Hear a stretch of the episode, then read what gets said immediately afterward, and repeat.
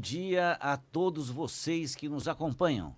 É com alegria que iniciamos a conversa de hoje, o nosso encontro pelas asas do pensamento. Que estejamos unidos na sintonia do amor e da fraternidade. Está começando o programa Visão Espírita, trazendo o Espiritismo para mais perto de você. Este programa tem por finalidade maior a difusão dos conhecimentos espíritas rigorosamente embasados na codificação de Allan Kardec. Muito bem, meus amigos, hoje é o dia 30 de abril de 2023. Estamos começando mais um estudo para falar do Espiritismo e nós estamos colocando como pauta maior do nosso programa, a partir da, de alguns dias atrás, o, o livro Revista Espírita, coleção Revista Espírita, que vamos esmiuçar, trazer para vocês todos os pensamentos, os raciocínios, as dúvidas que existiam, que o Kardec vai trabalhando ponto a ponto ao longo de toda a coleção Revista Espírita. E é nessa atmosfera de espiritualidade, de bondade, que eu tenho o prazer de cumprimentar.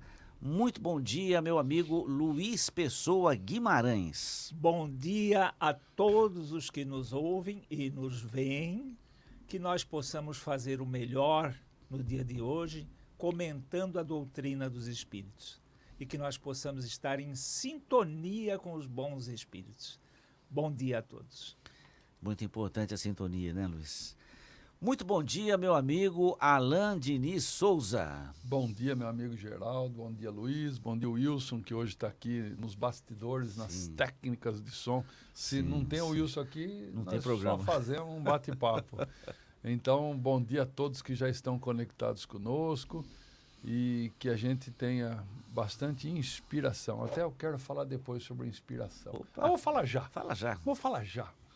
Essa semana eu estava fazendo uma reflexão sobre inspiração e eu estava lendo um livro de Freud sobre isso, né? E Freud ele fala de um jeito interessante é, porque nós, na doutrina espírita, falamos que a mediunidade do futuro é a inspiração. Assim, a gente seria intuição, né, né? a intuição né, é, que vem da, da, da, dessa a intuição, dessa inspiração. A intuição, eu estava falando de inspiração, a intuição. A intuição, ela só vem depois de muito conhecimento. Então, a intuição não é uma mágica que Deus coloca na cabeça de cada um para ter a mediunidade do futuro. Ela é um produto avançado, vamos falar assim, ela é um desenvolvimento do conhecimento. Então, quando eu me encher de conhecimento, dominar tudo, ler tudo, estudar tudo, a intuição começa a me governar, mas no sentido de me capacitar primeiro. Não adianta Nossa. você ficar rezando pro alto e pedir intuição se você não der para ele matéria-prima para Ajuda-te e os céus te ajudarão. É, não existe então, mágica, né? Não existe mágica. Então, a intuição, sim, será a mediunidade do futuro após nós nos capacitarmos com tudo que nós temos direito da atualidade daquilo que nós temos de conhecimento. Muito bom, Alain. Aproveitando o ensejo, nós temos duas apostilas inspiração e intuição Nossa. no Vadimeco Espírita. Muito então, se você colocar lá Vadimeco Espírita, intuição ou inspiração, você vai acessar a apostila. Quer dizer, Alain, quando a pessoa, quando a gente fala alguém tem muita intuição, esse, esse indivíduo já trabalhou, já arquivou muita informação, já estudou e agora um pouco disso se reflete na sua fala, no seu comportamento. Isso, por gente, é, é até como um fenômeno, porque não, nós temos que desmistificar o, o, o milagre, ou, o, milagre, ou, o dom, assim, né? Falar, o dom, nossa, ele tem um dom. Um não, privilégio. É um né? privilégio. O dom, o privilégio é desenvolvimento. Perfeito. Que foi numa encarnação anterior, que foi nessa, não importa. Perfeito. Mas ela é desenvolvimento. Então a intuição, ela não, também não é um dom, também não é um privilégio. Ela vem fruto de um estudo assíduo. Então, às vezes, a gente vai fazer uma palestra, que eu, o Wilson, o Luiz, né, fazemos bastante palestra. E aí vem uma coisa na sua cabeça que você não tinha preparado para aquela palestra. Aí você fala lá e dá certo, fazia parte do negócio tal. Aí você sai, eu, eu, normalmente eu gravo minhas palestras, depois eu escuto ela outra vez tal. Eu falo assim, mas da onde eu tirei isso? Daí eu começo a me esforçar, eu começo, ah, isso aqui eu li, Porque não tem mágica. Eu não posso ser intuído daquilo que eu não conhecia. Interessante isso. Então é como se a gente tivesse uma paleta de tintas dentro de nós com os conhecimentos e a, a espiritualidade ela pegasse essas tintas e fizesse junto com você o quadro. Mas se você não preparou a tinta, o quadro não vai sair. Muito bom. Excelente começo. Só para aproveitar aí a sua fala da intuição. Muito bom, meus amigos. O programa de hoje tem o título A Luz da Revista Espírita. O que, que eu procuro fazer? Eu leio o texto que está na Revista Espírita e vou pensando, tentando raciocinar junto com o que o Kardec colocou. E para mim passou a imagem assim, parece que está nascendo uma luz, um entendimento. Ele começa a elaborar alguns raciocínios que são muito interessantes. Então eu coloquei como a luz da revista espírita. Eu faço sempre uma pequena introdução que leio assim. A Revista Espírita de 1858 é um arquivo imenso de informações transcendentes e dos raciocínios sempre lúcidos que embalaram as observações de Allan Kardec. Em poucos anos, Kardec saiu da incredulidade para o exercício do pensamento lógico, da crença quase ingênua para as reflexões profundas e científicas que fomentaram estudos e pesquisas experimentais. Todo esse arcabouço de investigação, coordenação e dedução obedeceu ao rigor de critérios pré-definidos, como a generalidade concordante. O próprio Kardec escreveu: faz poucos anos que se manifestaram os primeiros fenômenos e já estamos longe das mesas girantes e falantes que representavam sua infância. Kardec evoluiu e cresceu em suas convicções e nos deixou um farto material para leitura. Que mergulhemos no repositório dessa sólida doutrina recheada de lições para o futuro. Então é interessante que você vai vendo o Kardec descobrindo, o Kardec concluindo, o Kardec vendo, o Kardec tendo a certeza e a convicção. E ele vai passando isso na revista Espírita, aí você começa a entender o que é a obra básica. A obra básica é filha desse trabalho que ele, que ele fez ao longo dos anos. Então foi por isso que eu fiz essa introdução, como se fosse um, um primeiro passo, já ajudado pelo Alan falando da intuição. Reforçando o que você está falando, Geraldo, uh, ele menciona, inclusive na revista, que ele, na revista e na Gênese, né? que ele, quando fez o Evangelho segundo o Espiritismo e a Gênese segundo o Espiritismo, foram justamente dessas experiências, mas que estavam de conformidade com o livro dos Espíritos. Sim. Entendeu? Sim, Quer sim. dizer, tudo aquilo que ele colocou nesses livros está de conformidade com aquilo que os Espíritos ditaram no livro dos Espíritos. Muito bom. Ô, Geraldo, eu queria falar também o seguinte. A semana me perguntou um, um rapaz, o Alain, mas, nossa, como é difícil o espiritismo, né? Aí eu falei para ele, por quê, né? Porque, assim, a pergunta tem um, do, da onde ele está tirando É. essa pergunta. Né? Eu falei, por que, que você acha? Ele falou, não, porque ele assiste bastante palestra, né? Você escuta uma palestra, o cara fala que é o A. Daí você assiste a palestra, o cara fala que é o B. Né?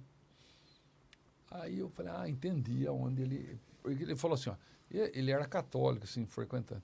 Você vai em qualquer igreja, é uma sequência, né? Você não, não, não- você entende a lógica. ah, eu falei, ah, boa pergunta sua. Boa colocação. Falei, a pergunta é boa. Falei, agora vamos lá. O que é ser espírita? De verdade. Quando eu posso usar a palavra, eu sou espírita. O que é isso? No mínimo, você tem que ter lido e estudado as cinco obras básicas e o conjunto da revista espírita. Se você não fez isso, você é um simpatizante espírita. Um aprendiz. Um simpatizante. Não, pode ser até um simpatizante bom, você pode até ter algum conhecimento, você pode ter eh, uma boa vontade com aquilo, mas aí você vai colocar os seus achismos. E aí, como o espiritismo, por outro lado, né, do jeito que eu gosto, eu sou anárquico, então, a- anárquico de anarquia, de- do, do, do, da- do modelo de gestão anárquica, todos nós com responsabilidade fazendo o melhor que pode, ele permite que surja um palestrante aqui, um outro ali, um professor de espiritismo aqui, outro ali, que não domina o espiritismo. Não existe uma hierarquia. Não existe uma hierarquia que ele tem que responder para esse ou para aquele. Não existe essa hierarquia. Você vai ser então, suspenso. Não, é, não, não, não existe isso. Então, infelizmente, existe isso, mas felizmente existe essa liberdade. Então, assim, é difícil porque não existe um rigor. Agora, como que você pode fazer a crítica ao que você está ouvindo? Estudando. Então, você escutou um negócio, não caiu bem? Não aceite. Kardec falava, é melhor você recusar Sim. 10 verdades acreditar numa mentira. Excelente então não aceita. Conselho. Agora, se você escutou um negócio que não tá legal, vai ler em outra obra, vai perguntar para outro, vai, vai.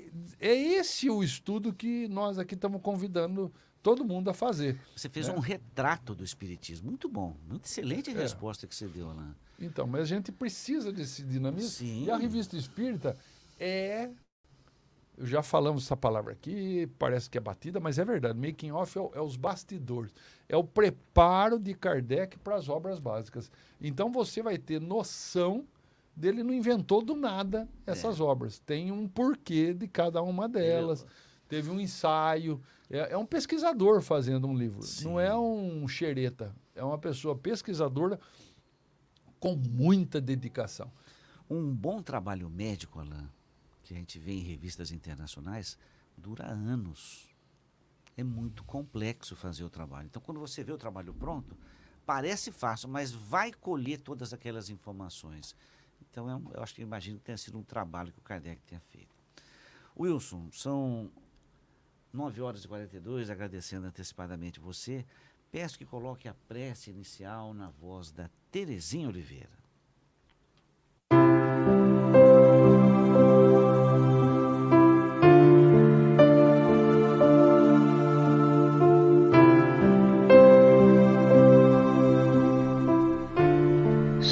Súplica.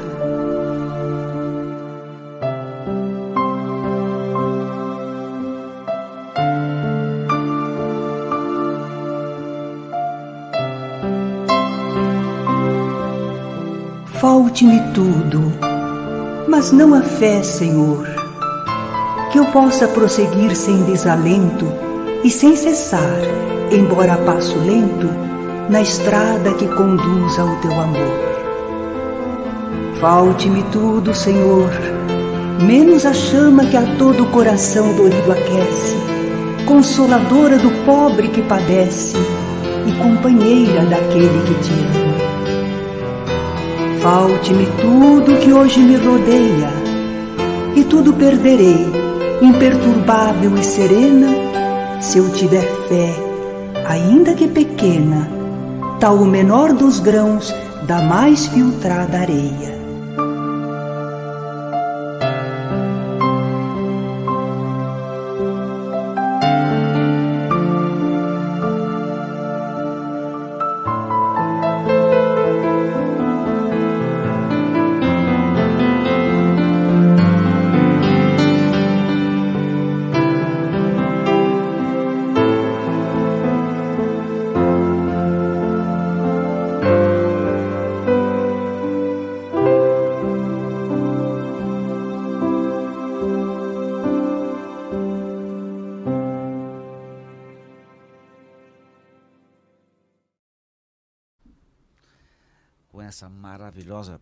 Prece, a gente sempre fala a mesma coisa, mas é tão bonito ouvir a prece e sensibiliza, toca a alma e a gente fica em condições de começar o programa. Vamos começar o primeiro bloco do programa Visão Espírita, que é o estudo do livro Vinha de Luz. E hoje o tema escolhido foi o capítulo 67, Adiante de Vós. E a frase selecionada por Emmanuel está no Evangelho de Marcos, assim escrito: Mas ide dizer a seus discípulos e a Pedro que ele vai adiante de vós para a Galileia. Uma frase simples, e Emmanuel assim explica. É raro encontrarmos discípulos decididos à fidelidade sem mescla, nos momentos que a luta supera o âmbito normal. Comumente, em se elevando a experiência para maiores demonstrações de coragem, valor e fé, modifica-se-lhes o ânimo de imediato. Converte-se a segurança em indecisão, a alegria em desalento. Multipliquem-se os obstáculos e surgirá dolorosa incerteza. Os aprendizes, no entanto, não devem olvidar a sublime promessa do princípio quando o pastor recompunha o rebanho disperso. Quando os companheiros, depois da ressurreição, refletiam no futuro, oscilando entre a dúvida e a perplexidade, eis que o mensageiro do Mestre lhes endereça aviso salutar, assegurando que o Senhor marcharia adiante dos amigos para a Galileia, onde aguardaria os amados colaboradores a fim de assentarem as bases profundas do trabalho evangélico no porvir. Não nos cabe esquecer que nas primeiras providências do apostolado divino, Jesus sempre se adiantou aos companheiros nos testemunhos santificantes. E assim acontece, invariavelmente, no transcurso dos séculos. O Mestre está sempre fazendo o máximo na obra redentora, contando com o esforço dos cooperadores apenas nas particularidades minúsculas do celeste serviço. Não vos entregueis às sombras da indecisão quando permanecerdes sozinho ou quando o trabalho se agrave na estrada comum. Ide confiante e otimistas às provações salutares ou às tarefas dilacerantes que esperam por nosso concurso e ação. De certo, não seremos quinhoados por facilidades deliciosas, não seremos quinhoados por felicidades deliciosas num mundo onde a ignorância ainda estabelece lamentáveis prisões, mas sigamos felizes no encalço das obrigações que nos competem, conscientes de que Jesus, amoroso e previdente, já seguiu adiante de nós. Luiz. Texto lindo, né? Aquele momento, os discípulos estavam desanimados. Jesus havia partido e havia aquela dúvida, né? Será que realmente ele vai ressuscitar após o terceiro dia? Então estava aquela dúvida se eles tenham perdido o mestre. E como diz a própria lição, ao longo do tempo, isso inclusive não só continuará acontecendo, mas se aprimorar vai se aprimorar por quê? Porque há dois mil anos Jesus está à frente dessa coletividade e aqueles que se candidataram a postos mais elevados fazem parte dessa caravana de Jesus para nos guiar. Então, se aquela época os discípulos tinham Jesus para guiá-los, hoje, nos nossos dias, nós temos Jesus e todos aqueles que se qualificaram para isso. E eu cito um exemplo prático. A nossa rádio web, é, nós todos acompanhamos aqui a nossa evolução, os nossos esforços. E o Wilson, ele estava muito preocupado, coitado, porque ele precisava de um computador com mais recursos. E nessa semana um nosso ouvinte, o Denis Salto, uma pessoa muito legal, ele é, nos doou esse computador. É um valor alto, é um valor grande, mas vocês vejam como a espiritualidade trabalha junto conosco. Eu e o Alain repetimos, não cansamos de nos repetir, porque é a pura verdade. É escandaloso o que a espiritualidade faz nós precisamos prestar mais atenção sobre os movimentos da espiritualidade. Porque se nós prestarmos atenção, nós vamos perceber que diante de qualquer dificuldade, aquelas que nós podemos fazer, eles deixam que a gente faça, que é para a gente ficar animado, se realizar, né? Mas aquilo que está nos faltando, eles sempre estão de uma forma escandalosa dando uma mãozinha. Então, esse nosso projeto, esse nosso programa, ele é muito longo. Eu creio que, inclusive, quando o Wilson pensou em fazer uh, uma formação acadêmica, eles devem ter dirigido essa decisão dele, faça comunicações. Ele deve ter sido as suas dúvidas na época, mas sem sombra de dúvida, estava ali o germe desse projeto. Porque graças a essa formação do Wilson, nós hoje temos condições de reunir vários recursos e formar esse grupo que está tentando e fazendo um bom esforço para a divulgação da doutrina dos espíritos. Nunca devemos nos desanimar. Sim. Nós podemos chegar à conclusão que nós não estamos uh, percebendo o movimento que a espiritualidade faz mas tenhamos a certeza que por trás de nós, ou adiante de nós, como diz a, o título da lição, existe uma multidão. Luiz, muito interessante você destacar para observarmos o movimento da espiritualidade. Há pouco tempo, na apresentação de um trabalho, Alain, eu, eu dizia que, em geral, a gente se acomoda a raciocinar em cima daquilo dos cinco sentidos. Você raciocina em cima do que vê, do que ouve, do que toca, mas para se observar o movimento da espiritualidade, esses sentidos não são suficientes. É preciso de algo a mais para você perceber esse movimento da espiritualidade. Pode até ser um desdobramento da audição, pode até ser um desdobramento da visão, mas eu costumo usar uma palavra chama-se percepção sensibilidade. Para que se perceba esse movimento da espiritualidade, é preciso que você desenvolva essa sensibilidade. Não é com os olhos físicos que você vai ver. Você pode até se utilizar dos olhos em algum momento, mas a maior parte dessa percepção é da alma.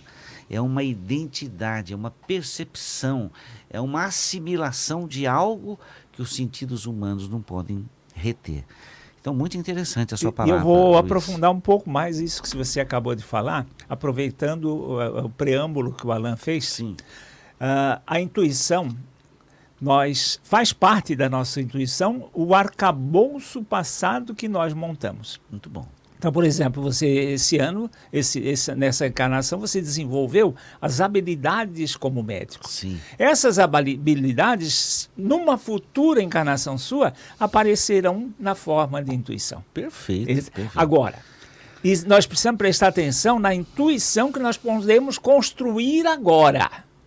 E aí, através Sim. do estudo. Sim. Nós temos que aumentar esse arcabouço através do esforço que nós estamos realizando hoje para ampliar essa capacidade. Muito bom, Luiz. Alain, depois dessa nosso começo, o que, que você tem a dizer sobre adiante de vós?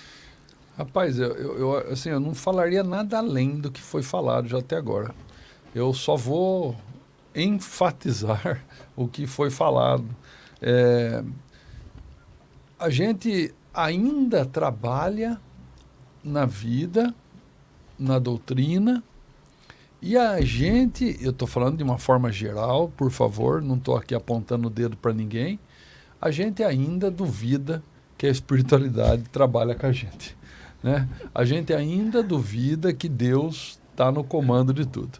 A gente ainda duvida que Jesus nosso governador espiritual, que estava presente na formação do planeta Terra, não tem orquestrado é, um movimento. Então, quando a gente ainda não acredita em nada disso, quando a gente. É, e aí, veja, é um, eu tô, quando eu falo acreditar, é um ato de fé, né? Quando eu não tenho essa fé e eu não me ajunto nela com racional, eu não me capacito da minha parte, realmente fica difícil a vida. A vida fica dura. Se eu quero que tudo aconteça para mim do jeito que eu espero, sem esforço nenhum, sem fé nenhuma, vai ser difícil de acontecer, né? Então, eu volto a um artigo que eu escrevi há muito tempo atrás, que distraídos vamos vivendo. Então, a grande maioria vive na distração. É mais um dia que passou, é mais uma hora que viveu, é mais um, uma coisa que aconteceu, mas não viveu de verdade, só deixou o tempo passar. Não se entregou a cada experiência. Não se entregou a viver junto daquela pessoa. Não se entregou a trabalhar naquela função, desenvolvendo o melhor para aquela função. Não, não fez o melhor que ele podia. Por quê? Porque a gente esquece que na nossa frente tem alguém que está que nem uma cordinha nos puxando. É, é um fio condutor que nem quando o, o Minotauro lá, quando entrou. Quem que matou o Minotauro? Esqueci o nome lá. Ele entra, pra, pra, mas ele entra com uma cordinha para achar o caminho de volta do labirinto. A cordinha já está passada. Jesus já está nos puxando ali naquele labirinto. Porque às vezes a vida parece um labirinto cheio de viradas, de curvas que a gente não acha solução. Mas existe um fio condutor. Vamos achar esse fio condutor. Vamos realmente acreditar na existência dele. Porque daí a, o avanço é muito seguro. É lógico que depende de esforço, é lógico que todo esse esforço que a gente faz com a rádio, como o Luiz citou de exemplo, 24 anos aí de trabalho de um monte de gente, de um monte de gente. Não, se eu tentar nomear agora, eu vou acabar falhando com alguém. É esforço de um monte de gente. A gente chegou onde está. Ah, é o suficiente? A gente não acha que é o suficiente, a gente quer fazer mais. Por isso que a gente pede para você que está nos ouvindo divulgar o programa. Sim. Entrar depois no, no, no, YouTube e deixar um comentário. É, é pegar o linkzinho do programa, mandar para os amigos, mandar no grupo do centro que você participa, mandar para aquele que tem afinidade com o Espiritismo. É, é, é esse o pedido para esse trabalho ir mais longe. Mas nós sabemos que nós fazemos o melhor que a gente pode hoje. Tenho certeza que daqui a 10 anos a gente vai olhar para trás e falar, puxa, se a gente estivesse fazendo assim lá, seria melhor. Mas não seria, porque nós não temos hoje nem entendimento, nem capacidade de fazer mais do que a gente faz. Mas um dia faremos ainda melhor. Por quê? Porque é uma soma de esforços de um monte de gente.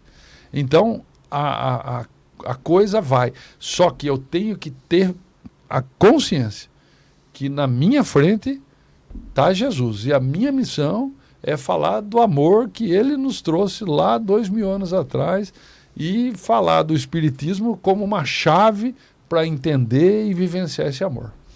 Alan, pelo que eu entendi, você falou uma coisa que eu achei muito. Você está intuído. é, o exercício da intuição. Exercício. Né? É, então nós podemos nos exercitar a movimentar mais essa intuição, porque vai facilitar a nossa vida aqui na Terra. Porque isso que você falou casa-se perfeitamente com o que o Emmanuel fala, que ele fala assim: para todos nós que trabalhamos, de certo não seremos quinhoados por facilidades deliciosas. Num mundo onde a ignorância ainda estabelece lamentáveis prisões mas sigamos felizes no encalço das obrigações que nos competem, conscientes de que Jesus, amoroso e previdente, já seguiu adiante de vós. Eu achei que essa frase se encaixa perfeitamente no seu comentário.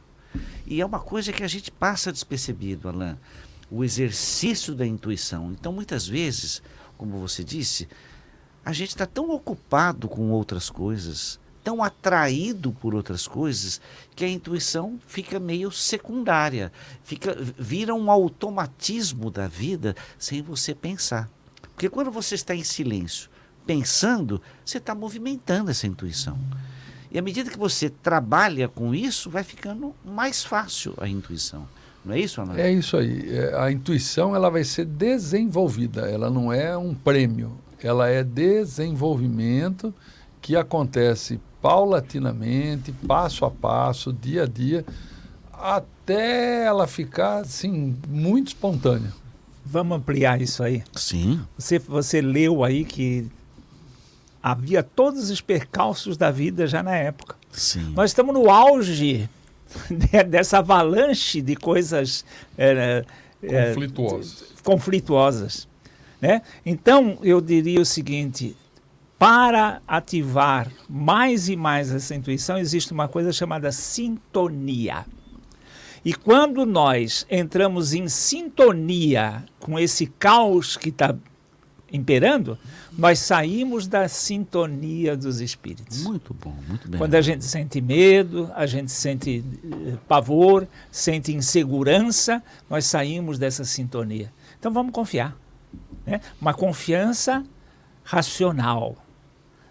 Jesus existiu, seu evangelho está aí, eu desenvolvi não uma crença no cristianismo, mas um conhecimento do cristianismo. Muito interessante, Luiz, porque uma vez eu ouvi que o André Luiz teria falado: o mal não merece comentário. Né?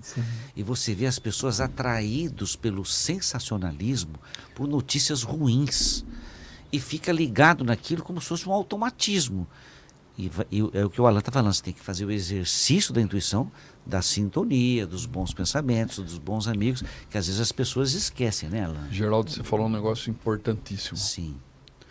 É, foi, foi inventado pelo homem uma ferramenta chamada WhatsApp. Tá? Deveria ser uma ferramenta que a gente usaria para a gente se comunicar melhor uns com os outros. É uma ferramenta fantástica. Ótima. Né? Só que ela está sendo usada, na maior parte das vezes, como um veículo de levar bobagens. É, é, é, é, é impressionante o mau uso que se faz do WhatsApp. E não só em levar bobagens, mas a substituição da conversa entre as pessoas por falas, áudios e textos escritos nessa plataforma. Veja que ela não é o problema, o problema é o uso que nós fazemos dela, tá? Então, as pessoas estão. É, porque o WhatsApp ele é invasivo. Né? Então a pessoa ela manda para mim um WhatsApp a qualquer dia, a qualquer hora, e espera que eu responda. Né? É, sabe, é, é, é algo assim que não é desse jeito. Há muito tempo atrás, nós combinamos aqui no programa, o Luiz vai lembrar, quando eu quero mandar uma coisa pelo WhatsApp, eu mando, sem compromisso que a pessoa veja. Pode ser que ela vá ver à tarde, amanhã cedo. Se é urgente, a gente liga. Nós combinamos isso. né? Por quê? Porque havia uma chance de eu não ler. Né? Veja o e-mail. O e-mail, que era anterior ao WhatsApp, é menos lido ainda. Assim, ele, ele é lido. É, é... E ele pode cair no spam. Ainda cai no spam, ainda cai no. Então, veja que nós criamos ferramentas para nos Sim. aproximar e elas estão nos distanciando. Então, nós temos que tomar um bastante cuidado com a questão da sintonia. Porque a sintonia não é isso. Não é isso. Não é porque eu mando um monte de WhatsApp para a pessoa que eu estou mais próximo ou não daquela pessoa. É, eu, eu preciso. Ah, mas eu mandei um monte de WhatsApp. Tá bom, mas e a pessoa teve condições de ler porque ela faz um monte de outras coisas na vida dela. Né? Então, é melhor que você mande um cada dois, três dias com conteúdo Perfeito. do que cinco por dia sem conteúdo. Perfeito. Então, é, veja que a gente é responsável pelo retorno do outro na nossa vida. Então, quando. Aí, aí por que eu estou falando isso? Estou falando isso por causa da sintonia. A sintonia que eu me coloco eu, por exemplo, eu chego o fim de semana em casa, o telefone fica lá numa parede lá. Eu tenho que ler, eu tenho um monte de coisa para fazer. Sim. De vez em quando eu vou lá dar uma olhada nesse negócio aí. E, e olha lá, às vezes eu até esqueço, passo o dia e eu esqueço. Por quê? Porque eu tenho que fazer outras coisas. Então, veja, a sintonia é a, de, a aquisição de esforço de cada um. E, e, isso que o Luiz falou, se eu não me entupir de esforço, a minha sintonia vai continuar mesmo. É, é, é, é, é fazer, fazer, fazer, falar, falar, né? Outro dia um amigo falou para mim, nossa, mas como que você fez tudo isso que você fez na sua vida com essa idade que você tem? Não é possível. Eu falei, olha, Ricardo, eu, eu aproveito meu tempo. Foi o que eu respondi para ele. Eu aproveito meu tempo. Eu uso bem usado meu tempo, porque eu dou valor ao meu tempo. É, o meu tempo é escasso. Então, cada hora do meu dia é bem aproveitado. Sim. Minuto a minuto, porque o tempo passa. Que nem diria o, quem era aquele comentarista? Fiore Gigliotti. Fiore Gigliotti. O tempo O passa. tempo passa! Mas se o tempo passa, o que você está fazendo com o seu tempo? Eu vou Muito aproveitar É. que a questão de sintonia, o Alan anda espiando o meu WhatsApp. Isso é uma denúncia em público. Ao vivo. Essa, essa, essa manhã, você sabe o que, que eu fiz? Nós temos um grupo do- da, da família inteira, são umas 200 pessoas. Ah, E aí então eu postei, que tinha um lá de aniversário, e disse assim: vamos inaugurar uma nova fase. Aí postei a fotografia minha com os meus netos. Primeiro a minha com aquela camisa de vovô. ah. Depois a minha com meus netos e a minha com meus filhos. E dizendo assim: vamos aproveitar esse grupo, em vez de ficar dando bom dia, boa tarde, boa noite ou no vazio, vamos nos apresentar. Os nossos avós, há 50 anos atrás, eles faziam uma reunião de família e trazia todos por um local e convivia um, dois dias. Hoje nós temos WhatsApp. Sim. Entendeu? Então, convidei o pessoal, não sei se eu vou ser compreendido, mas convidei o pessoal para postar a sua família para que os 200 possam conhecer. Muito bom. Grandes ideias né, surgindo aqui. Muito bem, meus amigos, são 10 horas e 7 minutos. Estamos aptos a começar o estudo do livro O Espírito do Cristianismo, de Kai Bar Schutel. E eu sempre gosto de fazer essa reflexão, né?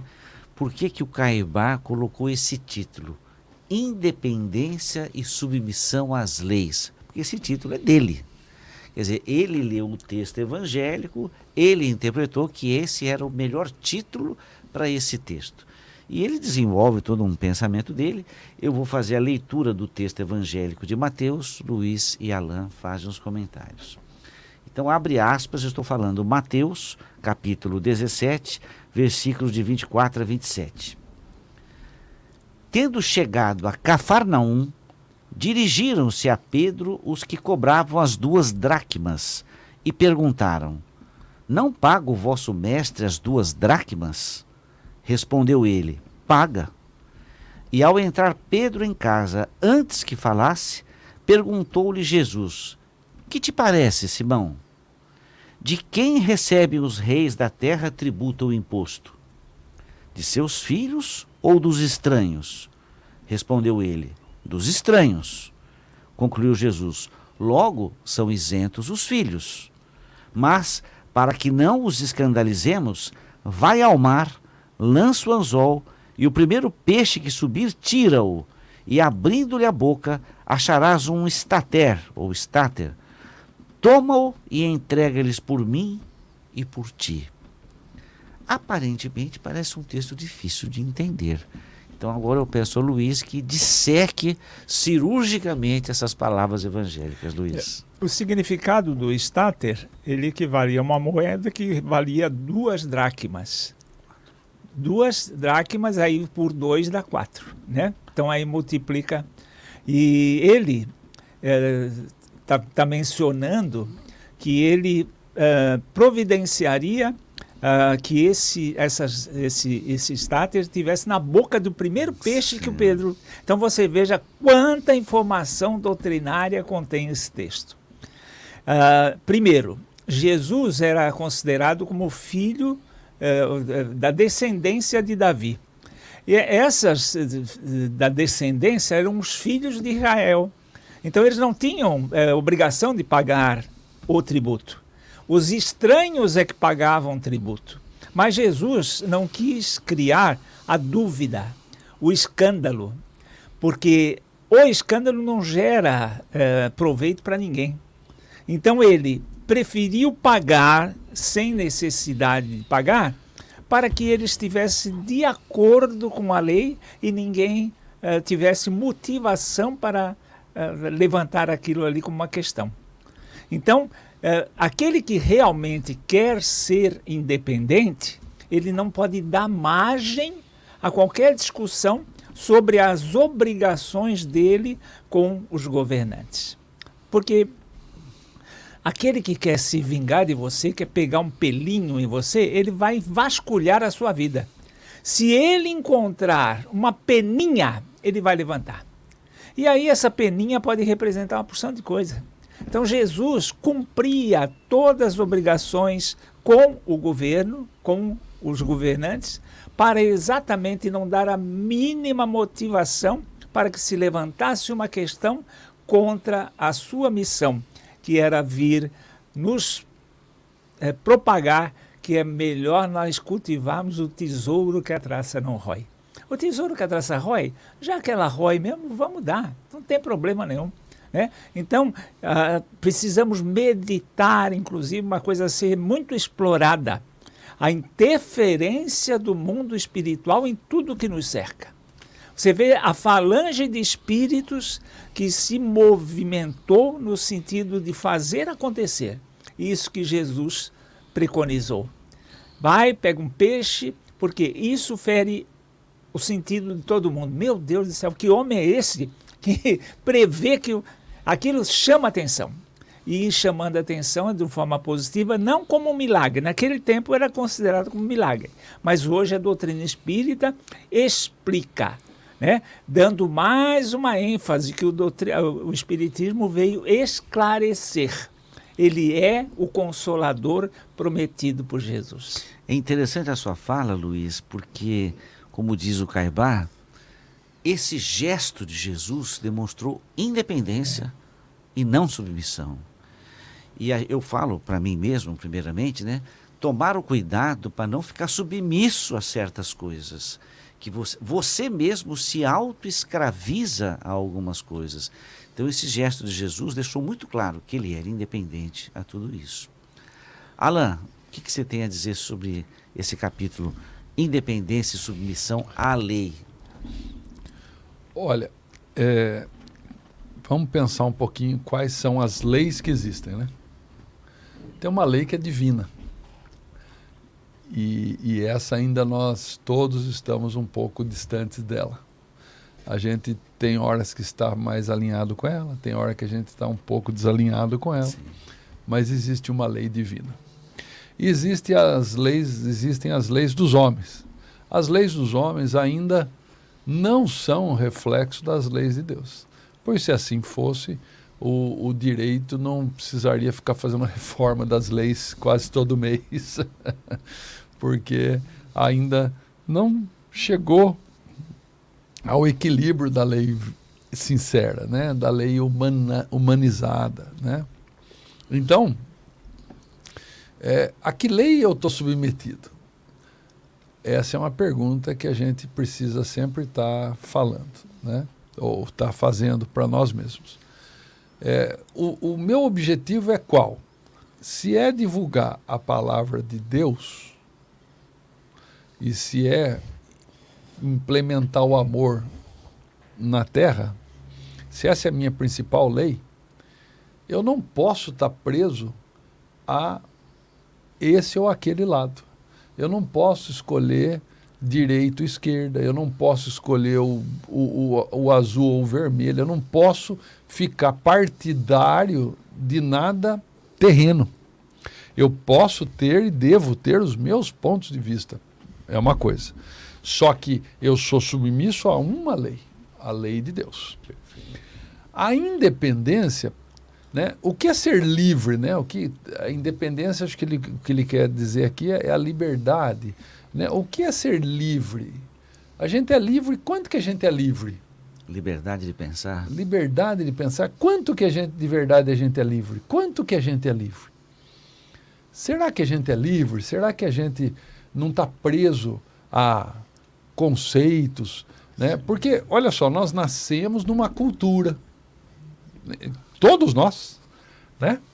Pode ter nascido onde for, nasceu no meio de uma cultura Nós vamos sofrer um aculturamento por parte do, do, do, dos pais ou de quem cuida de nós. Vamos sofrer um aculturamento do processo escolar, vamos receber hoje temos uma massificação de uma tentativa cultural via uh, as mídias eletrônicas. Então nós somos massificados para ser dependentes de modelos, de marcas, Sim. de ideias. Então ser livre de verdade, Sim. eu acho que é pouca gente que consegue ser. A gente, a gente tem uma luta para ser livre, né? E, e, e é difícil. Nós somos parcialmente livres. A né? gente quer ser. Quer ser, né? nem Mas, sempre é. Não, porque a gente tem os arrastamentos da cultura que a gente. É, o, o Jung ele usa sim. a palavra do, do do eu pensei e sumiu ao mesmo tempo. O inconsciente coletivo. Existe um inconsciente coletivo que ele é ele, ele nos envolve, a gente está mergulhado numa. A gente sofre a influência das ideias do outro, querendo ou não querendo. Ninguém é uma ilha, a gente vive em contato social todo, tanto, é, o tempo todo. Então, é, Jesus deu uma ideia né, dessa liberdade. Por exemplo, Paulo. Paulo. Paulo era livre? Eu acho que Paulo se tornou livre. É. Mas ele era prisioneiro de um sistema né, do, do sistema da, da, lei mosaica. da lei mosaica. Ele era prisioneiro desse sistema. Sim. Quando ele se libertou ao ver Jesus, Sim. Né, ele se libertou. Mas ele trazia junto dele um arrastamento daquilo que ele teve que espiar esse arrastamento três anos no deserto, longe Sim. de todo mundo, para ele poder fazer a separação daquele eu velho para nascer o eu novo, para entender o que está acontecendo. E aí, quando ele chega de volta, que ele vai tentar falar com o pai e com os amigos o que ele ia fazer, ele é escorraçado. Mas aí o que, que ele faz? Ele trabalhava no tear durante o dia para sustentar a sua fala da noite. Então ele trabalhava para manter-se comer, a, a base para manter a independência, para não depender de ninguém, não ser pesada não ninguém. ser pesada a ninguém e ao mesmo tempo ele pregava. Por exemplo, o que a igreja faz com os padres? É um aprisionamento, porque eles são dependentes de uma igreja até para comer. Então eles têm que falar a ideia que é pregada para eles. Eles não podem pensar livremente, porque se eles pensarem livremente, eles são mandados embora da igreja. Eles não cabem mais naquele sistema da igreja. Então, a liberdade que nós temos na fala espírita de cada centro, de cada casa falar com liberdade, é uma maravilha, mas também tem que ser usada com responsabilidade.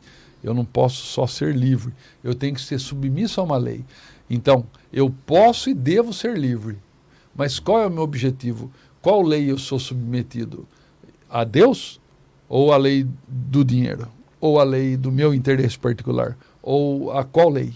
Então, é essa lei que vai ditar o meu grau de liberdade, de independência na minha fala, na minha ação, no meu movimento. Porque quando eu me submeto, por exemplo, à lei de Deus, pode ser que algumas coisas que eu vá fazer não me dê o lucro financeiro que eu gostaria. Mas eu não posso nem reclamar disso, porque se eu mantive firme no meu propósito, a minha lei divina, ah, o dinheiro é consequência, sim ou não, dentro de um plano maior que está na minha frente. Nós não vimos que Jesus está na nossa frente. Ele sim. falou. Hum, eu vou contar uma historinha rápida que o Luiz já conhece. Eu, eu tinha uns 40 anos de idade, isso faz tempo já. E eu estava numa situação financeira difícil, preocupante. E eu lembro que eu deitei rezando, falei, Deus, puxa vida. E eu não, não rezei pedindo dinheiro, eu rezei me tirar daquela situação complicada, como que eu fazia, né? como que eu, eu iria me movimentar. Aí eu tenho um sonho. Eu sonhei com um espírito que umas três ou quatro vezes eu sonhei com esse mesmo espírito, não sei o nome. Hum.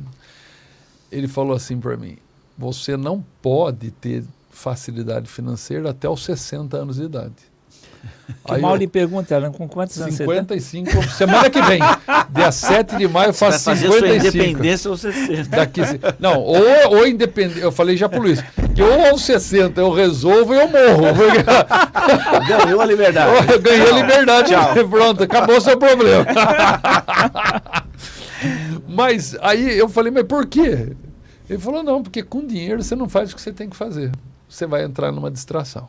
Olha, muito interessante. Então, isso. isso foi uma programação sua. Você não teria dinheiro até os 60 anos de idade. Conheço você. Né? Eu falei assim, mas caramba, rapaz. E aí eu tinha 40, né? Então um dia que eu contei isso pro Luiz, 15. eu falei, nossa, Luiz, só 60. Agora falta 5. Agora eu já estou pensando assim, será que realmente eu resolvo ou será que eu desencarno? Alan, interessante. Logo nós vamos saber, né, Geraldo? Essa sua fala, Alan, faz a gente refletir é, de diversas maneiras, né? É, pela, pelo que você nos explicou, quanto mais para o passado, mais submissos nós éramos. E quanto mais evoluímos espiritualmente, mais compreendemos, você vai desenvolvendo essa independência. E parece que a vida, a vida terrena, ela é um reflexo dessa vida divina. A criança, quando nasce, ela é inteiramente submetida a um conjunto de situações que ela não tem como fugir. Ela precisa do aleitamento materno, ela não sabe andar, ela não sabe se cuidar, então ela é submissa a uma estrutura de vida montada para ela. E à medida que ela cresce, a única liberdade que ela tem é o choro. É o né? choro, né? à medida que ela cresce, vai para a escola, ela vai dominando alguns impulsos, vai ganhando uma independência intelectual, uma, uma maturidade é, é, emocional e ela vai fazendo essa independência. É, nós falamos assim, ah, o meu filho é independente, ele já toca a vida dele. Essa independência entre aspas, mas é para entender que a vida é assim, inclusive a vida espiritual. Eu acho que todos nós, posso começar por mim, no passado, a gente era mais submetido, mais submisso uma cultura, uma estrutura religiosa, seja lá o que for. E o Espiritismo, ele nos entrega um modelo de liberdade que, infelizmente, a gente não sabe trabalhar muito bem, Alain. Todos nós, no sentido geral. A gente lida mal com a liberdade. A gente devia refletir mais e usar essa liberdade a nosso favor. Né? Jesus, nesse exemplo que ele deu, ele estava mostrando o seguinte: eu estou liberto de tudo isso, eu estou independente de tudo isso. E ele passou essa lição para Pedro. Eu, eu imagino que Pedro, naquele momento, não entendeu. Talvez ao longo da vida, pensando, refletindo, conversando com o João, conversando com o falou, acho que eu não entendi a lição que Jesus. Agora eu estou entendendo, só que ele já desencarnou, né? Já faz 30 anos que ele desencarnou. Então, acho que quando Pedro desencarnou, eu, eu imagino que naquele momento ele compreendia muito mais Jesus do que antes. Então, acho que essa independência, Alain, a gente vai construindo, né? A gente ainda é submisso a algumas coisas, mas é, é um trabalho passo a passo, como se fosse uma construção. É tijolo por tijolo. Quando você vê uma casa pronta, deve ter dado muito trabalho para fazer aquela casa.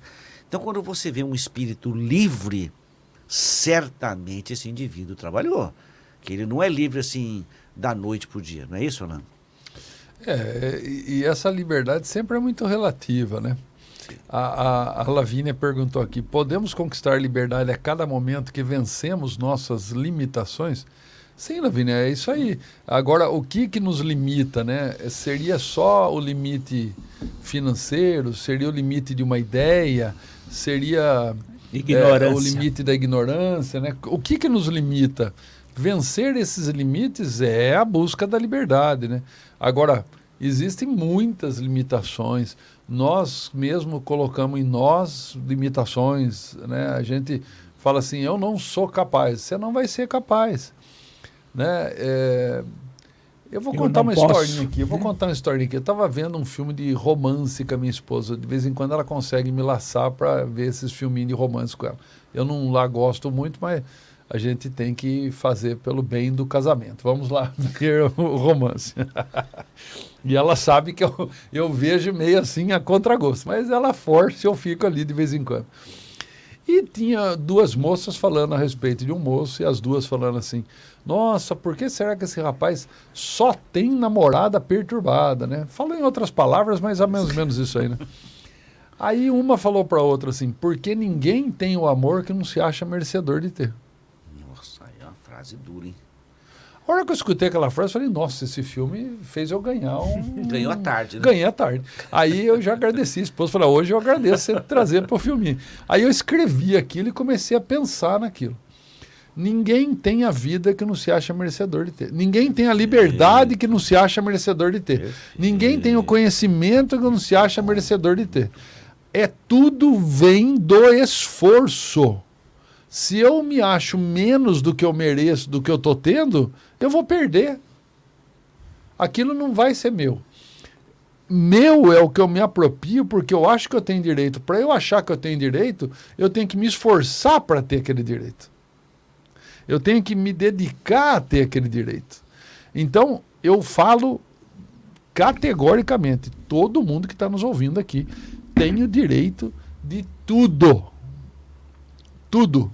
Só que você vai receber de acordo com o que você achar que você tem direito. O Paulo falava assim, né? Tudo vos é lícito, mas nem hum, tudo. tudo vos convém. Perfeita frase, Exatamente, colocação exata. Somou certinho. Muito bem, então são 10 horas e 26 minutos. É, e ontem, quando eu estava falando, eh, fazendo o programa, pegando as frases e fazendo as perguntas, eu lembrei de Steve Jobs, que num momento da vida ele disse assim, que ele daria toda a fortuna dele por uma tarde com Sócrates. Eu achei essa frase assim, essa frase está na minha cabeça, né? E ontem lendo a revista Espírita, eu não tenho fortuna nenhuma, mas fiz de conta que eu tinha. Eu falei assim: eu daria toda a minha fortuna para ficar uma tarde com Kardec, né? fazer umas perguntas para ele que são muitas dúvidas que existem. Então, eu fiquei tão empolgado com o texto e foram oito parágrafos que eu utilizei. Então, eu vou fazer a leitura de, de uma linha e vou fazendo pergunta ao Luiz e ao Alain. Como estamos começando o terceiro bloco do programa da Revista Espírita 1858. Luiz, diz Allan Kardec que, abre aspas, a força que se revela no fenômeno das manifestações espíritas, seja qual for a sua causa, está na natureza. Essa frase, ela parece simples, mas não é. É a força que se revela no fenômeno das manifestações espíritas, seja qual for a sua causa, está na natureza. Então eu pergunto a você: por que as manifestações espíritas podem ser consideradas como forças da natureza? Alguém pode impedir essas manifestações? Uh, nós, quando estudamos a história da humanidade, a gente vai ver que os rios eles sempre correram. Agora, se há dois mil anos atrás alguém falasse que aqueles rios, aquelas cascatas, né, elas tinham um potencial de gerar energia, ninguém ia acreditar. Então, o homem, ele desenvolveu a capacidade de administrar aquela força em proveito próprio. Sim. Então a energia elétrica, a energia eólica, né? a energia solar, tudo está à nossa disposição porque nós criamos os mecanismos de tirar da natureza esse recurso em nosso benefício. Mesma coisa com o Espiritismo. O Espiritismo é o consolador prometido por Jesus que percebeu, através de Allan Kardec, que essa força está na natureza. A Bíblia, Geraldo, eu, pelo menos, eu tenho contato com ela pelo menos uns 60 anos. Nossa. Eu nunca vi espiritismo na Bíblia. Eu cataloguei a Bíblia no Vadimeco. Você não imagina, foi o livro que eu mais cataloguei fenômenos espíritas. Olha que interessante isso. Eu não tinha olhos de ver. Não tinha olhos de ver. Exatamente. Quer dizer, então, o lugar que você viu que tinha mais fenômeno espírita era na Bíblia. Na Bíblia. Que ocorreu na humanidade ao longo de todas as suas épocas. No entanto, Kardec fez com que, uh, através dele, quando nós chegamos num ponto de compreensão através das ciências, ele percebeu que atrás daquele efeito tinha uma causa. E como essa, esse efeito era inteligente, só podia haver uma causa inteligente. Ele pesquisou e achou os espíritos. Então o fenômeno espírita, o fenômeno mediúnico é uma, é uma força da natureza. Uma força da natureza. da natureza. Você vê quanta gente que não conhece o espiritismo, que não nem nunca ouviu falar de espiritismo, incorpora. Né? Quantos fe feiticeiros ao longo dos séculos eh, comandaram tribos usando o fenômeno espírita? Ele está na natureza. Nós, não, não tem como impedir. Não tem como impedir. Ninguém. Ninguém. Se ele é bloqueado por um tempo, chega, ele vaza. Se ele é bloqueado por um governo, nas famílias acontece. Não tem como impedir. Então que fique bem claro que esse fenômeno espírita, a mediunidade, está inserida nesse contexto da natureza e vai acontecer quer a gente queira, quer a gente não queira, aquilo vai acontecer e acontece frequentemente. Não é isso, Luiz? Exatamente. O Kardec não descobriu, ele não, não criou nada. Ele codificou aquilo que os espíritos mostraram para ele que o fenômeno está na natureza, na natureza. Muito bom.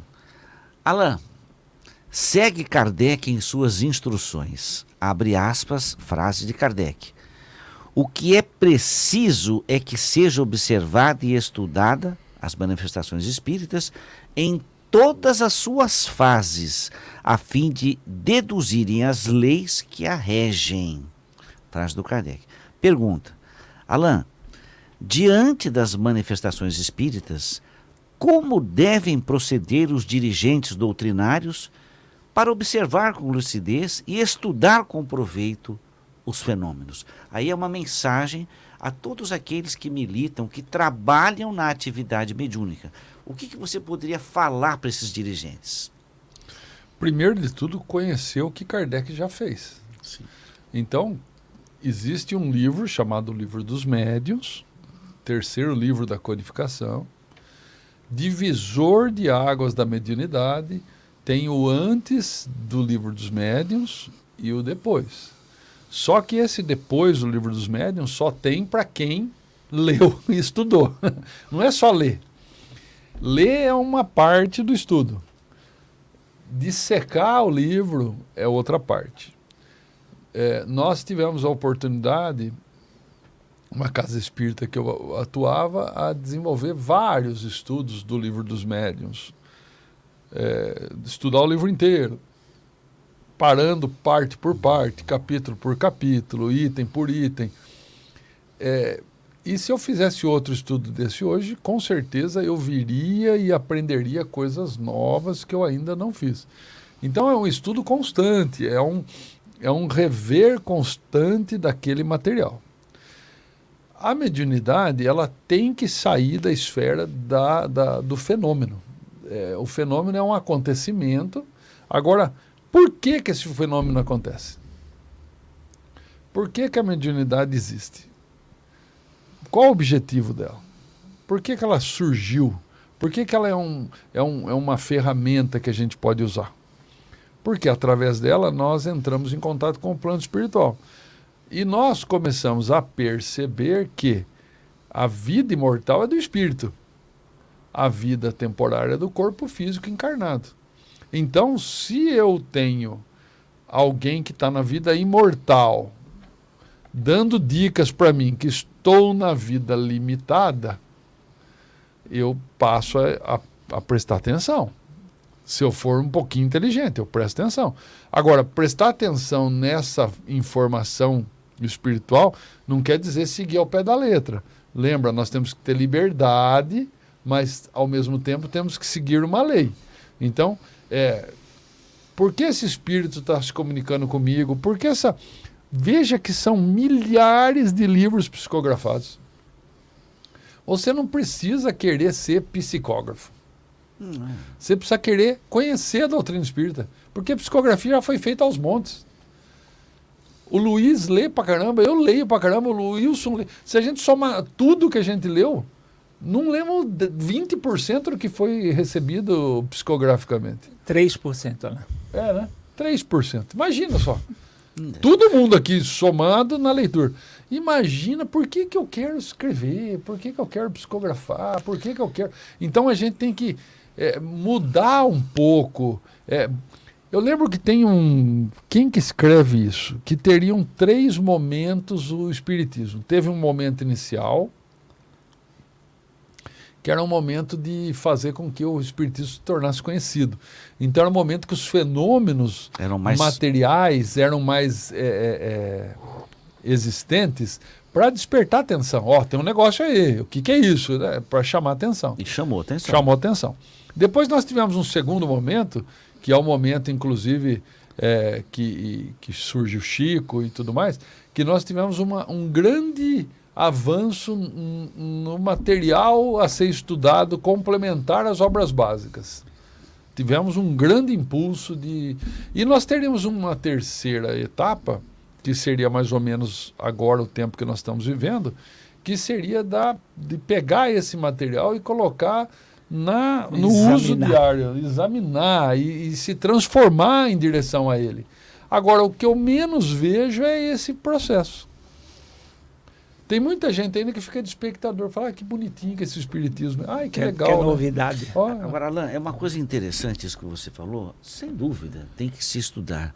Eu, ao longo da minha vida, eu tive a felicidade de participar de alguns grupos espíritas que me permitiram a vivência mediúnica.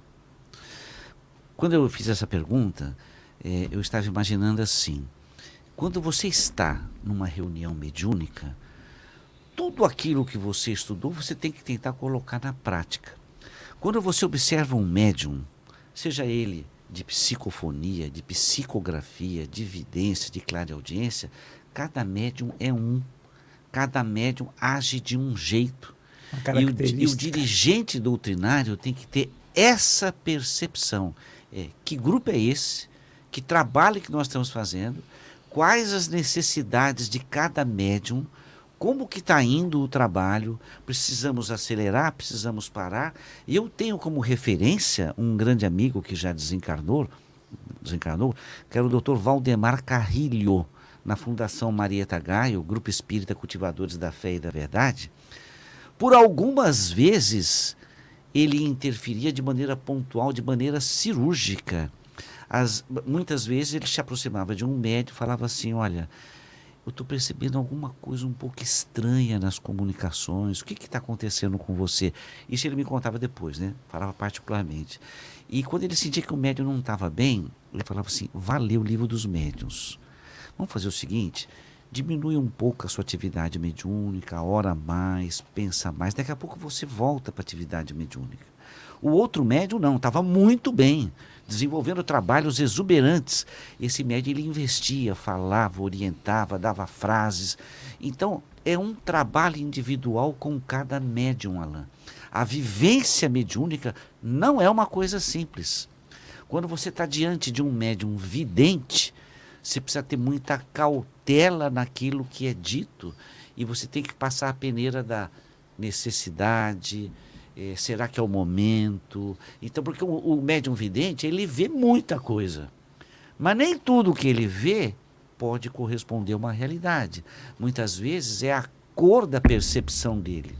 Então, que orientação, se eu pudesse falar aos dirigentes, é, como disse o Alain, estude o livro dos médiums, mas se atente a cada médium. Tem aquele médium, Alain, que está começando tem 19 anos, está explodindo a mediunidade de maneira desordenada. E tem aquele médico que já tem um, um, uma experiência que pode estar em crescimento, ou ele se acomodar achando que ele está no ápice da missão, e às vezes não, às vezes está no começo da missão. Então, é trabalhar com cada médium. A um você incentiva, a outra você faz uma orientação, o outro você conversa. Não é um trabalho simples essa vivência mediúnica. Mas a minha referência era o doutor Valdemar Carrilho. Só para finalizar, vou finalizar agora para passar a palavra a você. E tinha uma médium, Alain, num, num outro grupo, em que ela incorporava, mas não incorporava. Ela manifestava, mas não havia espírito ali. Ela manifestava ela mesma. Olha, olha que coisa curiosa. E mesmo. E como que você, e como que você lida com isso? É, é, ela incorpora e dar uma mensagem do grupo espírita. E, e, e, e, a gente perguntava o que que faz? Ele falava assim, conversa, fala de evangelho com ela, vai, vai falando como se ali estivesse alguém. No mínimo, está ela mesma. Conversa com ela mesma. E então, o livro do, do, dos médiuns fala sobre isso. É a comunicação do próprio espírito. Do próprio espírito. Né? Uh, o que eu queria comentar que é pertinente ao que nós estamos conversando, que o Allan Kardec, ele comenta que, e foi no livro dos médiuns, que estavam pedindo para ele novidades. Então, imagina, há 160 anos atrás estava pedindo que o Kardec estava permanecendo nas mesmas coisas. Aí ele diz: nós precisamos ainda estudar muito os fatos que nós estamos vivendo. E ele conta uma experiência que ele fez. Tinha um médium incorporado e ele começa a conversar com o espírito e diz assim: que, que aparência você tem? Aí ele assim, ele fala como numa névoa eu poderia, eu estou entre vocês dois, não, não faz nenhum efeito, mas eu poderia me densificar mais. Aí ele assim, se eu me densificasse, você poderia começar a perceber um vulto. Aí, Kardec, e se você se densificasse completamente? Aí ele assim, você teria que sair daí, porque não ocuparíamos o mesmo espaço. Olha que interessante essa. Você vê quanta coisa existe. Oh, tá lá. Tá lá, a gente não conhece às vezes. Muito bem, dando. eu queria falar um negócio. Um, tem um comentário aqui que a pessoa fala aqui que o, o é, ele fala ele fala assim, ó, vamos ler o que ele fala aqui, ó. Ixi, cadê aqui? Em minha opinião, Francisco Moretti fala. Eu creio que seja necessário, no mínimo, ler as obras básicas, porque a revista espírita, por muito tempo, não fora tão divulgada e acessível como hoje. Ó, Francisco, eu vou falar uma coisa para você. A minha coleção da revista espírita, que eu comecei a estudar assiduamente, tem comigo 35 anos. Eu comprei ela usada, porque na época eu não tinha dinheiro para comprar ela nova. Então, ela é em português e ela já tinha aí uns 10 anos. Então, nós temos 45 anos, pelo menos, de tradução da revista espírita no Brasil. É, eu, eu tenho, vou fazer 55 agora, dia 7, então eu tinha 10 anos de idade. É, então, assim, pode não ter sido divulgado anteriormente a isso, mas tem já muitos anos que foi divulgado, sim. Então, eu considero essencial a leitura hoje da revista espírita também. Está aqui um assunto que o Luiz acabou de trazer, Está aí muitas coisas que a gente acabou de ver, não é, Luiz? E aproveitando, Alan, isso que você está colocando, nós já fizemos o estudo durante anos, anos, das obras básicas. Já fizemos estudo do livro espírita, do livro dos espíritos, já fizemos do livro dos médios. Agora, os fenômenos espíritas aconteceram durante um tempo. Eles não então, se repetiram é até é hoje. Eles aconteceram naquele tempo que era para as pessoas absorverem e aí passava para o outro, outro estágio. estágio outro momento. Então, a, o comentário do livro dos médios, do livro dos espíritos, foi feito naquele tempo que foi. Nós precisamos passar adiante. Não é porque as pessoas não examinaram ainda que a gente vai ter que ficar patinando na mesma coisa. É exatamente sobre esse discernimento, Luiz, que a gente começa esse próximo assunto, que é assim. Sobre as manifestações espíritas, escreve Allan Kardec, abre aspas, Kardec falando. Se se tratasse apenas de uma coleta de, fasto, de fatos, fácil seria a tarefa. Eles se multiplicam em toda parte e com tal rapidez que não faltaria matéria. Então, quando você vê uma frase dessa, dá a sensação que os fenômenos ocorriam muito no tempo do Kardec. Então, eu faço essa pergunta a você, a sua resposta. Na atualidade, as manifestações espíritas são tão frequentes quanto no tempo do Kardec, porque quando você lê Kardec, parece que aquilo era a todo momento. E continuando, ou nós estamos distraídos e essas mesmas manifestações espíritas ocorrem sem que a percebamos. Quer dizer, a época do Kardec tinha mais manifestação espírita e agora tem menos, ou acontece sempre mais ou menos no, na, mesmo, na mesmo volume e a gente é que não percebe e o Kardec percebia. É, então, respondendo objetivamente a sua pergunta, na época do Kardec eram muito mais intensas. Por quê? Porque era o momento. Quando você vai numa barraquinha da Igreja Católica, chega lá para as 10 horas, começa a soltar foguete. Por quê? É para avisar o pessoal, olha, tem festa. Agora o foguete, ele fica uma hora mais ou menos e para. Daí para frente, as barraquinhas começam a faturar, começam a servir. Então, cada coisa a seu tempo. Hoje está acontecendo um fenômeno que não acontecia tanto naquela na, na, na época, não era enfatizado tanto, e que Kardec coloca. Esse aí vai ser o futuro da mediunidade. Intuição. Sim. Hoje a intuição está aflorando com muito mais intensidade. Então, é a época que nós temos para estudar, para entender como é que eu faço isso com mais intensidade. Em maior número. Exatamente. Também. Então, a, a, as manifestações físicas cada vez vão rareando mais. E as manifestações intelectuais vão se ampliando. É interessante, Alan, que eu já, já vi essa cena, e eu imagino que você deve ter visto também. Alguém fala assim, não, mas eu sou um cientista, vou ler coisas espírita.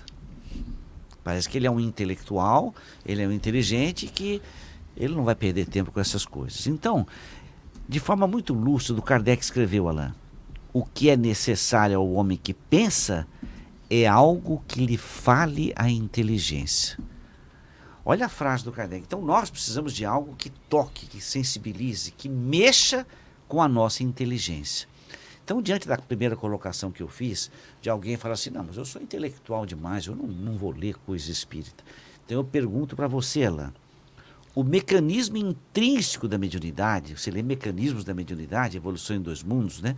Então, o mecanismo intrínseco da mediunidade fala a inteligência do homem. Segundo, esse mecanismo da mediunidade, por nós, é bem compreendido. Terceiro, o que existe na mediunidade para ser estudado e pesquisado? Nossa Senhora. A primeira pergunta é se, a, se o mecanismo da mediunidade fala a inteligência. Nossa, se não falar, eu acho que a pessoa não está pensando, né? Então ele fala sim a inteligência. Porque, é, vamos pensar uma coisa. Por que, que algo vira de estudo científico?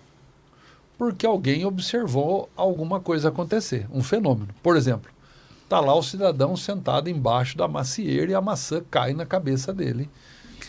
ele olha para aquilo e fala assim: Mas por que, que a maçã caiu na minha cabeça? E ele começa a pensar que deve ter alguma coisa atrás daquilo. E ele descobre a gravidade. E ele vai criar uma teoria né, do porquê que a maçã caiu na cabeça dele. Isso aconteceu com um físico bem famoso. Por que, que acontece o fenômeno mediúnico?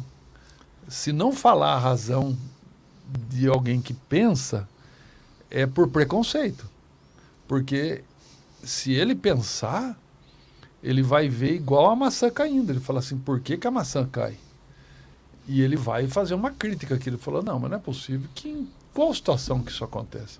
Por que, que isso aconteceu? Mas por que, que aconteceu com aquele e não aconteceu com esse? Por que, que eu queria que acontecesse comigo e não acontece, só acontece com aquele lá? Por, tem tantos porquês para serem respondidos. O livro dos médiuns é o começo dessas respostas, mas não é o fim, né? E aí você faz uma terceira é, pergunta. Uma, uma segunda pergunta. Segunda pergunta. Esse é. mecanismo da uhum. mediunidade, ele é bem compreendido? Esse mecanismo não é nem um pouco bem compreendido, é nem pouco. por muitos médiums que, que, são atuantes. Né? Por quê? Porque a gente ainda analisa os efeitos. Não só isso, Geraldo. A gente analisa a mediunidade do corpo físico para o espiritual. A gente tem que ver a mediunidade do espiritual para o corpo físico. Não é daqui para é lá, lá, lá e de lá para cá. Então, como a gente parte para entender as coisas da matéria, o espiritual ele não cabe. Ele não cabe. Se eu ficar preso à explicação racional material, não cabe. Então eu tenho que abstrair e colocar como uma hipótese, que é assim que a ciência trabalha. Vamos supor que exista o plano espiritual. Estou né? dando uma dica aqui para um cientista. Né? Suponha que existe.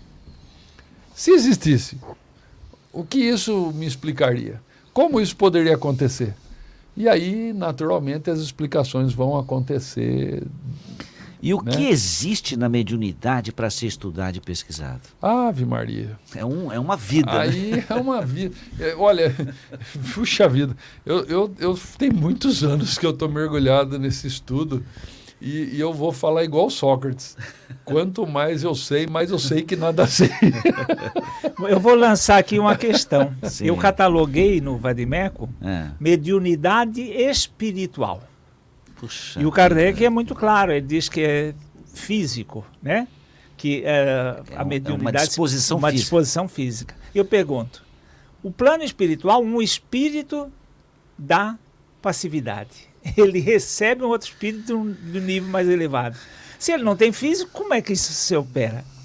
Então, é tudo questão, exatamente como o Alan colocou. Tá bom, isso aí difere daquilo que Kardec fez, porque não tem físico, né? Mas ele tem um corpo espiritual. Exatamente. Né? Então aí você começa que a é físico. Exatamente. Tudo, né? Você quando vê é matéria. Sim. Então aí você vê uma matéria quintessenciada. A onda é matéria. Né? Então ele, ele, você vê que é uma continuidade. Então, na realidade, se a gente ficar patinando nos primeiros passos, nós não vamos avançar nunca. Então temos que avançar. Aqueles que seguirem, vêm atrás. Muito bom. E é interessante essa última frase do Alain, que ele foi muito feliz assim. Quanto mais ele estuda, ele vê que ele sabe pouco, como é. Sócrates, né? É que assim, a mediunidade é um campo tão imenso, imenso. que o Alain certamente tem bastante conhecimento de mediunidade. Mas como ele tem a compreensão da extensão da mediunidade, até de maneira humilde ele fala, eu não sei nada, eu sei E pouco. ele se capacita para perceber mais coisas. Sim. Quando você pensa que sabe tudo, você para no tempo. Tanto que acho que 99% das pessoas quando desencarnam se surpreendem no mundo espiritual.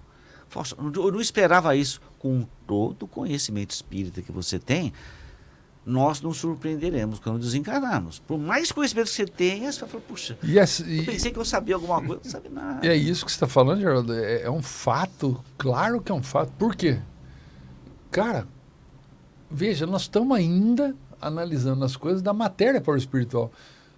Quando a gente chegar no plano espiritual, a gente vai falar assim, nossa, mas eu podia ter feito isso. Nossa, mas eu podia ter entendido assim. Nossa, por quê? Porque daí nós vamos estar no espiritual entendendo o espiritual. Então a gente se limita porque a gente ainda não se acha merecedor de ter todo o conhecimento da mediunidade. Nossa, interessante. A frase de efeito, hein? Dando sequência aqui, é, eu coloquei assim, muito perspicaz o raciocínio utilizado por Allan Kardec. Frase de Kardec. Talvez nos contestem a denominação de ciência que damos ao Espiritismo, ele não teria, sem dúvida e em nenhum caso, as características de uma ciência exata. E precisamente nisso está o erro dos que pretendem julgar e experimentar como uma análise química ou um problema de matemática. Já é bastante que seja uma ciência filosófica. Acabou a frase do Kardec. Eu escrevo. Mais adiante, o Kardec acrescenta: toda ciência deve basear-se em fatos. Ela, a ciência, nasce da coordenação e da dedução lógica dos fatos. É o conjunto de leis que o regem. Muito bem, Luiz, este raciocínio tão lúcido é seguido com rigor pelos dirigentes espíritas, quer dizer, essa maneira como Kardec enxerga o espiritismo e como enxerga a mediunidade, ele é seguido com rigor pelos dirigentes espíritas? Se não é seguido, deveria, deveria ser seguido. Ser seguido. Ah, isso que se deu com o Espiritismo e Kardec nesse. Uh, vamos enfatizar.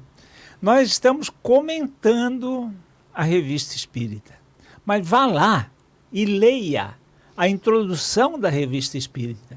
Aí você vai chegar à conclusão que tem muito mais coisa que nós não estamos nem abordando. Sim. Então, quando se fala de, dos livros que foram estudados, é exatamente isso.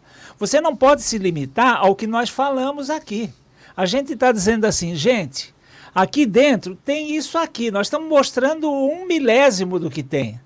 Agora, para você conhecer, você precisa ir lá. Exatamente. Então, se você for lá, ou a maioria, ou uma grande maioria for lá, nós vamos ter um aproveitamento muito maior. Aí a gente pode avançar. Né? Nós não podemos ficar patinando porque o pessoal não anda. Nós vamos à frente, vamos seguindo. Porque nós tivemos pessoas que fizeram assim, nós estamos copiando. Né? Então, com relação, por exemplo, aos buracos negros, sabe quando foi concebido o buraco negro? Por volta de 1930. O buraco negro só foi observado por volta de 1970. Então você vê, 40 anos depois foi constatado que aquela teoria estava certa. Até então eles estavam discutindo. A questão do, do, do, dos, dos, vírus. Uh, o primeiro cientista que, que, que, abordou que a doença vinha de um elemento microscópico, ele, a academia, eles, os cientistas faziam assim: olha, o micróbio, o, o, o é, vírus. Total ignorância. Total ignorância, dava risada. Agora, quando foi constatado? Quando a ciência criou elementos que pudesse observar aquilo, que é o microscópio. A, a, a, a astronomia. Conceberam coisas astronômicas em 1500, antes de Cristo, que só foi provada quando o telescópio permitiu que a gente enxergasse. Essa é a ciência. E uh, nesse estágio ela se chama ciência filosófica, que é o Kardec denomina como começou o Espiritismo. Interessante Entendeu? isso. Alain, eu já tive a possibilidade de uma vez ajudar um dirigente a fazer as bases de um centro espírita, de trabalho mediúnico. Então eu tomei a liberdade de fazer essa pergunta para você, que eu, eu não acho simples, nem a pergunta e nem a resposta, né? Faz de conta que você é convidado, Alain, a ajudar na elaboração de um programa de trabalho mediúnico, né? Como que você organizaria um programa de estudo para a observação dos fenômenos espíritas? Por quê? Eu estou fazendo essa pergunta dirigida aos dirigentes doutrinários, aqueles que trabalham com a mediunidade, que trabalham com os médiums, seja em qualquer tipo de mediunidade, psicografia, psicofonia, passe, cura, vidência. Como você, que conselhos você daria, que orientação que você daria para bolar esse programa de observação da mediunidade? Olha, Geraldo, é assim, ó, eu já fui convidado para essa função. E eu vou até dar um passo atrás. Há muitos anos atrás, tinha um centro espírita muito famoso em Curitiba, e o cara que assumiu a presidência, ele viu que os trabalhos mediúnicos estavam indo para um caminho que ele não estava gostando. Ele parou todos os trabalhos mediúnicos do centro e botou todo mundo num estudo sistemático do trabalho mediúnico. E só deixou continuar nos trabalhos quem fez esse estudo. Esse estudo acabou recebendo o nome de COIN, Centro de Orientação e Estudo Mediúnico. Nós tivemos a oportunidade de colocar o COEM em funcionamento aqui em Piracicaba, lá atrás. Né? É, há muitos anos atrás, a gente começou a aplicar esse curso. Esse curso está em algumas, é, em algumas casas espíritas de Piracicaba, por exemplo, como está em várias casas espíritas. É, eu pararia o trabalho mediúnico e faria uma nivelação de conhecimento de estudo de todo mundo ali. Porque se não tiver conhecimento, se não tiver vontade de estudar, é melhor que não faça o trabalho mediúnico. Fazer por fazer é bobagem. Espiritualidade não precisa disso. Ela dá conta sozinha das necessidades que a gente acha que a gente tem muita importância para ajudar. Não, não precisa ela envolve a gente no auxílio para a gente aprender a, a dinâmica. Então, se eu quero me envolver num trabalho que é acima do meu, a lei que eu sigo é de Deus e eu estou ali para ajudar, o que, que eu preciso fazer para ajudar?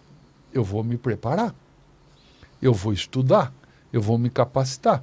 Então, eu não teria problema nenhum em sentar com todo mundo. Vamos estudar? Vamos. Aí, aquele que não quiser, ah, filho, vai embora, vai fazer outra coisa, vai brincar de mediunidade onde você quiser. Aqui nós vamos fazer seriedade com a mediunidade, não brincar com a mediunidade. Aqui nós vamos fazer da mediunidade uma ferramenta de evolução nossa e da espiritualidade que nos procura e da nossa casa espírita. E toda casa que leva isso a sério é uma casa que se transforma e faz um trabalho diferenciado. Mas tem que ser feito dessa forma. Aqui, nós escutamos a prece da Terezinha de Oliveira. Ela era dirigente da, da, do Centro Espírita Allan Kardec em Campinas e por muitos anos ela ficou à frente. A mãe dela já era, depois ela ficou. Dessa época que ela dirigia, saíram excelentes autores espíritas. Excelentes desse grupo. Excelentes. Fora o curso que ela montou, né? Fora o curso que ela nós montou, que nós já estudamos inteirinho aqui, sete, sete, sete volumes, volumes, né? Saiu de um, um trabalho sério, de uma pessoa séria, que fazia coisa séria. Agora, se o, o, os dirigentes espíritas. Eu, eu, eu, fico assustado de ver dirigente espírita que não conhece o espiritismo. Sim. Eu ia falar disso. E isso tem muito. Tem muito, porque tem muita gente muito bem inspirada no espiritismo que não se prepara também para ser um gestor de uma casa. Exatamente. Que aí vem outro lado. Ah. Não adianta só eu conhecer o espiritismo, eu tenho que saber ser gestor. Então, mas se eu vou ser gestor de uma casa espírita, eu tenho que ser habilitado em gestão, mas habilitado em espiritismo. Alan, Alan, você falou uma coisa muito verdadeira. Eu não vi, mas eu ouvi e conheci os médiums. Alguém me contou assim. Numa determinada época, surgiram dois médios com aquela explosão mediúnica de incorporação, de psicofonia. Mas o médium, ele incorporava em qualquer lugar, no supermercado, na, ele era de fato um médium sem equilíbrio, sem, apesar de ser uma pessoa muito boa, estava explodindo a mediunidade, num e no outro. E os dois chegaram ao centro espírita, em momentos diferentes, mas os dois chegaram ao centro espírita. Esse primeiro que chegou entendeu a mensagem do dirigente, começou a estudar e diminuiu sua atividade mediúnica, eu acho que ela percebeu que muita coisa era uma coisa desordenada, desorganizada, e nem tudo era a mediunidade, o animismo e ela acabou se transformando num médium psicofônico com uma atividade um pouco mais limitada, mas boas mensagens. O outro não quis se submeter desistiu do espiritismo.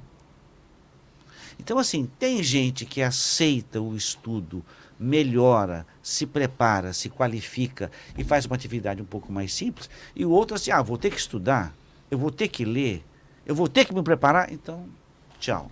Então, isso é o que acontece muito no centro espírita, na vivência mediúnica, né? É. Eu fui expulso de uma casa espírita porque eu quis colocar essa seriedade no trabalho mediúnico e daí os médiums foram falar para a dirigente que tava, ia dar muito trabalho fazer Sim. o trabalho de mediunidade claro do jeito que, que, eu queria. Então, se fosse dar trabalho, eles não iam continuar lá como médiums. O Wilson está nos mostrando que o tempo passa na nossa dimensão. 11 horas e 2 minutos. A gente não percebe, é tão é. agradável ouvir as conversas, né? E o tempo passa, a gente tem que encerrar o programa. Então, Luiz, suas últimas palavras. Nós estamos no mês de janeiro de 1858. Isso. E nós vamos até o mês de dezembro de 1869. Olha só. Nós temos material para estudar a beça. Eu acho que vai ser a próxima geração Sim, que vai comentar o final. Nossos filhos estarão aqui fazendo então, programa. Temos muito material. E você vê como é rico. Sim, né? sim. Como é rico. Muito bom. Então, que nós possamos aproveitar o máximo e que a espiritualidade nos auxilie sempre. Nos próximos domingos, o próximo domingo é o Wilson que vai participar. Sim, Wilson. No outro domingo eu também vou, eu vou, vou, eu tenho um programa que eu preciso é, me ocupar em outra tarefa. Então o Wilson também vai participar. Duas semanas seguintes. As duas semanas seguintes, tá bom? Muito então, bom. Até a volta. Alan, suas últimas palavras no dia de hoje. É, é, porque imagine, eu já sou difícil de controlar encarnado, desencarnado, você está perdido, Geraldo. Reze para ficar encarnado. Melhor, né? Uma ótima semana a todos, um domingo maravilhoso, com muita reflexão em cima de tudo que nós estudamos e que Deus nos acompanhe sempre, sabendo que Jesus está na nossa frente. Oh, isso é verdade. Espero que tenha sido bastante proveitoso para todos vocês esse, essa conversa espírita, esse diálogo. E o que a gente precisa é dessa interação, que vocês perguntem. Quando acabar o programa, faça o seu comentário, divulgue o nosso programa. Essa é a maneira que temos para difundir o Espiritismo. E dessa maneira agradecemos a Deus. E antes de agradecer a Deus, agradecer o Wilson pelo carinho, toda a bondade que ele tem em nos ajudar aqui. Agradecemos a Deus e aos bondosos amigos que nos assistem do outro lado da vida e que nos permitem realizar mais um trabalho de divulgação da doutrina espírita. Uma boa semana a todos nós, nos encontramos domingo que vem.